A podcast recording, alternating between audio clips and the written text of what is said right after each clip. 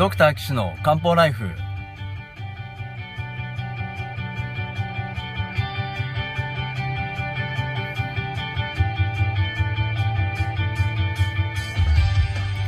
ポッドキャストドクター岸の漢方ライフは医師である岸大二郎がリスナーの皆様から寄せられた体の悩みを中医学をもとにした漢方薬や鍼灸治療の知識で解決するお手伝いをする番組です。現代医学では改善しない辛い症状や病名はあるけれど治療方法がない疾患。検査はしたけれど異常がない症状に対して現代医学はもちろん漢方や鍼灸の考え方をお伝えしていくことで皆さんの生活を幸せにする岸漢方クリニックがお送りします。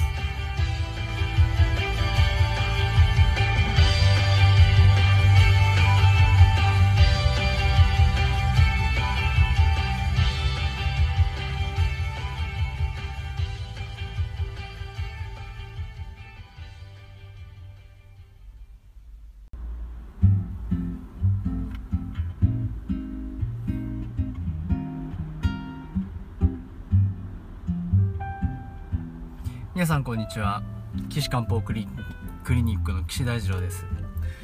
ドクター岸の漢方ライフ今回71回目をお送りします。よろしくお願いします。ということで、えー前回はですね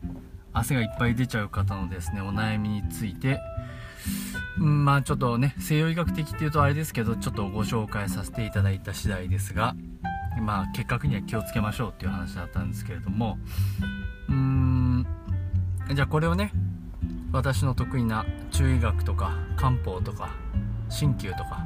まあ、そういったことでやる治療をするんであれば、まあ、あのどうにしたらいいですかっていう話をですね今日はお話ししたいと思います。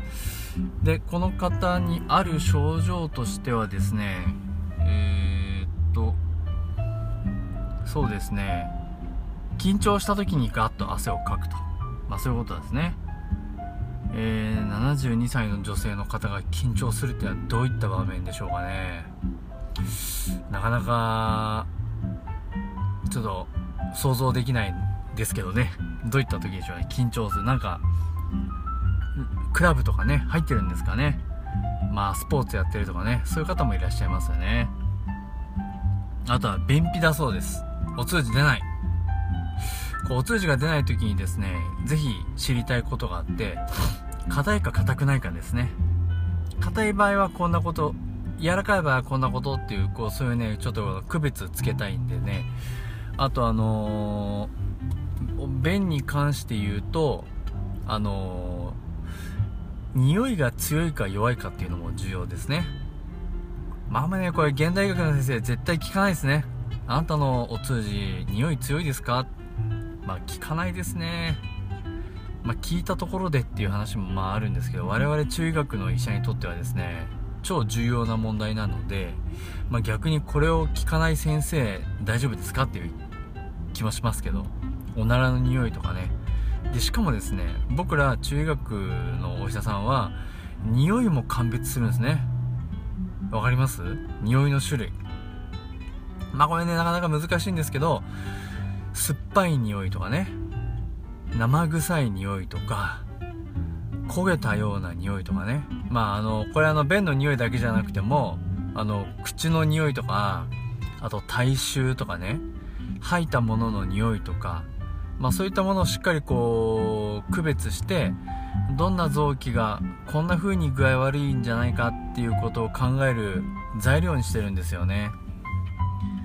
なのでぜひですね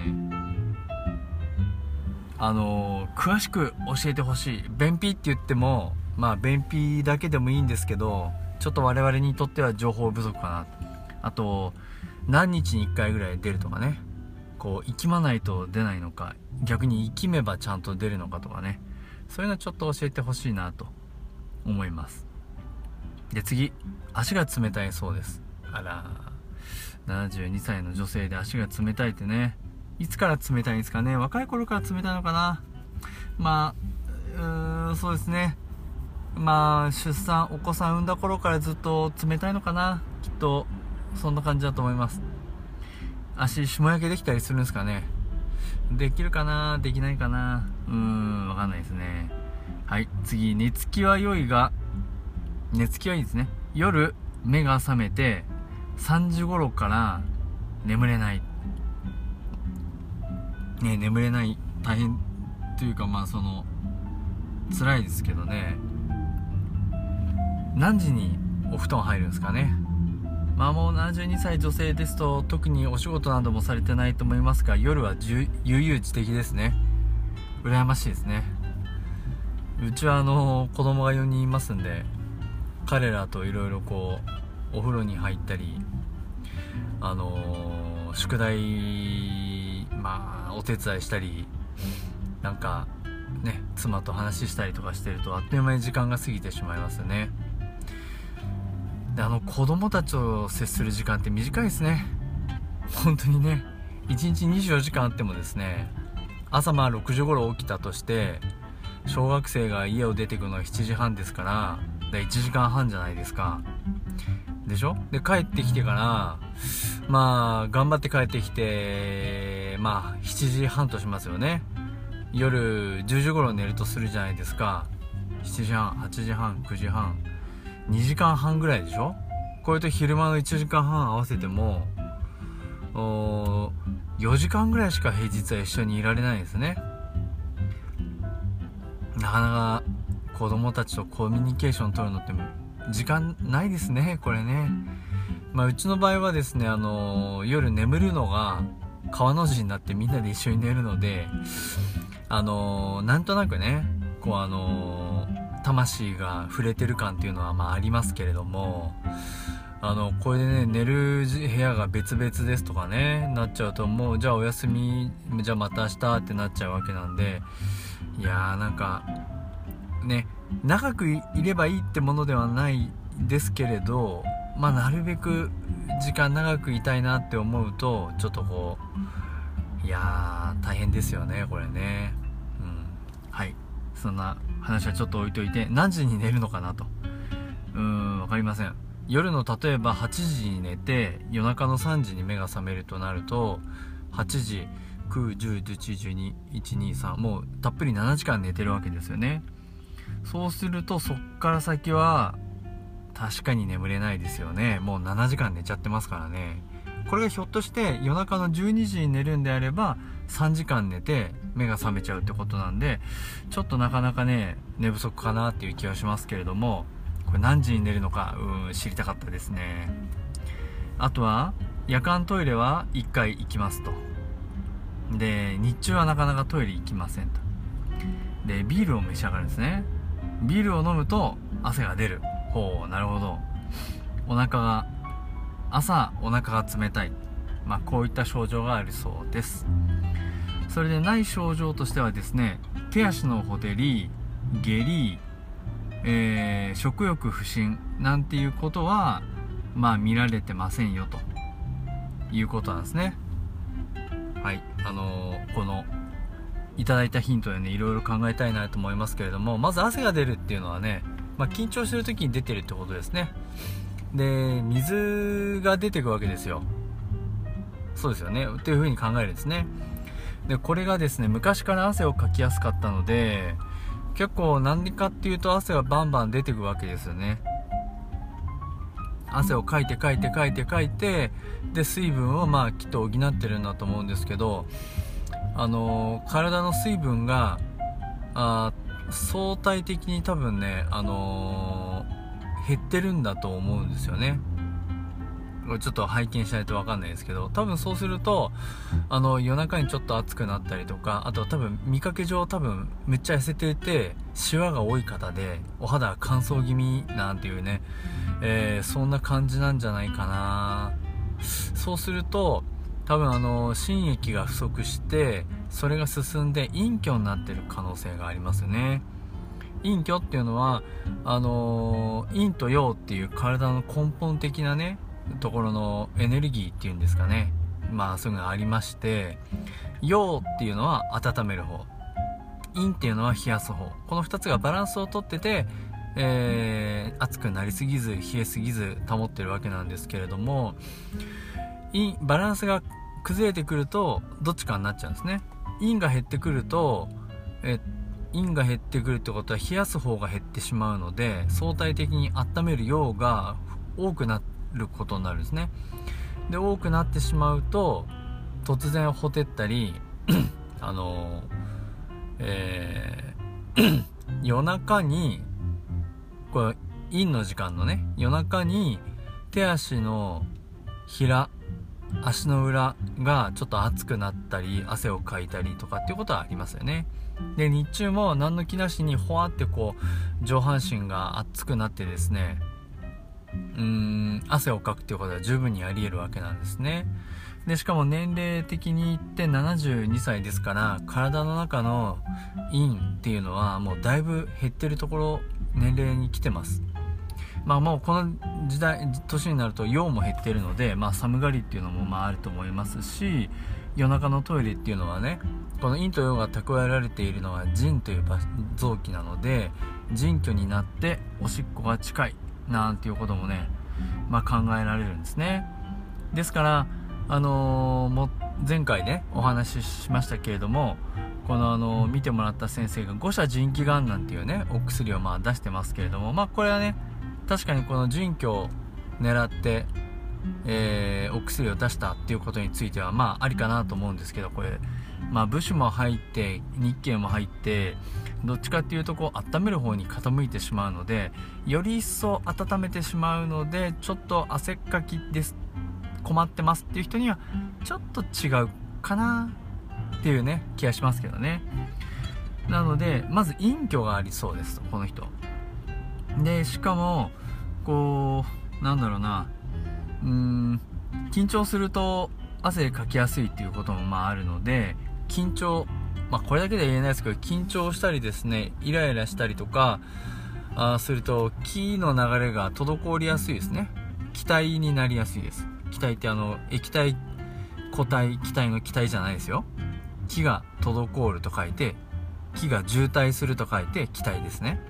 ええ。でこれ気体になりすぎるとですね木っていうのはもともとあったかいですから上に登る性質がありますので木が上に登って上半身で熱くなる顔で汗をかく頭に汗をかくなんていうことが出てきてると思いますからえー、っと木の訴えを取り除いてあげればいいかなと思います、まあ、特にあのサイコとかね、まあ、そういったものを使いたいんですけど隠居がある人に最古剤使うとですねより乾かしちゃうんですね。なのでちょっとこれ最古を使わない方がいいと思います。で上に上がったものっていうのは軽いです。わかります？ふわっとこう木が上に上がったのは軽いので軽いものはですねあの軽い薬で散らすっていうのはいい治療です。あの僕はあの毎朝ねあのうち純和風の家なんですけど畳の部屋ねあのほうきがけしてるんですけどね。あのほうきかけてて気が付くんですけどあの皆さんほうきかけて集まるゴミってあるでしょ？わかります？ちょっとイメージしてください。ほうきがけしててゴミ集まりました。吐いてます。そうすると砂粒とかなんかちょっと大きなその、うん、米粒みたいなねそういうゴミは強く吐けば遠くに飛んでって縁側から外に出ていきますよね。わかります？でもそうじゃないゴミってあるでしょ。あの綿ぼこりとか人の髪の毛とかうちはあの室内に猫とかウサギがいるんでそういう動物の毛とか綿ぼこり。あれ軽いものね。軽いものってほうきで強く吐くとふわーって舞い上がってまた戻ってくるんですよ。あのねなかなかね外に出ていかないんですね。だから外に出すにはゆっくり優しく丁寧にほうきをかけないとね出てってくれないんですよ。この軽いゴミっていうのは。これね今の話と一緒であのー、ほわっと上がったあの気体の空気って気っていうのはあの、強い薬でドバーンって木を巡らせようとか外に出していこうとするとなかなかねほわーってなって出てってくれないそんなイメージなんですよ。なんだか分かってもらえるかな。あの体の中のジャーンもねいろいろあるので質とかあのー、質湿り気ねそういう重いものだったらジャーってこう出せばいいんですけど気体気軽いものっていうのはねほわっていう治療しないといけないですね。なんかほわっていう治療って効いてるのか効いてないのかなかなか難しいんですけどでも実はすごくいい働きをしててそれこそまさにあの私の師匠でありますロ京香先生のねお父様のロシセイ先生が軽いものを軽いので治療するって言ってるのと同じなんですね。あのー、特にですねそういうほわって上がった木を治療するのはやっぱり香木の花とかですねマイカイカとかですねあのー、発火とかね、えー、シソ葉とかねそういう経済で治療するっていうのがまあこのいいのかなこのこと喋っちゃって、うん、あのいいいいと思いますからこの方はあの陰虚を補いながらでしかもそういう軽い薬っていうのは乾燥させないのであこの人にむちゃくちゃ合ってるんじゃないかなと思います。ね。でえー、すっからこの陰虚を補いながらほわっとした木の訴えを取ってあげると汗をが出なくなりますね。でしかもこの人もう年齢的なこともあるんで氷のね液気が不足してる可能性もあるのでプラスちょっとだけ玉平風酸付け加えたいなっていうね。まあそんなイメージの治療するといいのかなと思います。はい。針でやったら場合はどこでやりますかね。これも多分ふわっていう治療をした方がいいと思う。ズズキューンっていう治療すると多分余計悪くなっちゃうので陰虚を治療するのはまあ漢方薬にしたとしてもほわってなって熱を取って汗を頭の汗を取るってことでしたらまあまずちょっと100円は使いたいかなと思う。あとその周囲のね四神層の針とかを使いたいなと思いつついや72歳でね木が脈見て判断しないとダメですけど木がしっかりしていない弱々しい方であれば例えば、うん、そうですね僕ちょっと多分足三里とかちょっと使いたいかなって思いつつあんまりその関係の対象でバーンっていう治療をすると案外うまくいかないんじゃないかなと思うので足三里もしくは商用ですかね。池陽明池にこう俺はお灸針もいいですけどお灸ね柔らかいこうほわっとマイルドなお灸をしてあげるのもすごくいいんじゃないかなと私は考えております。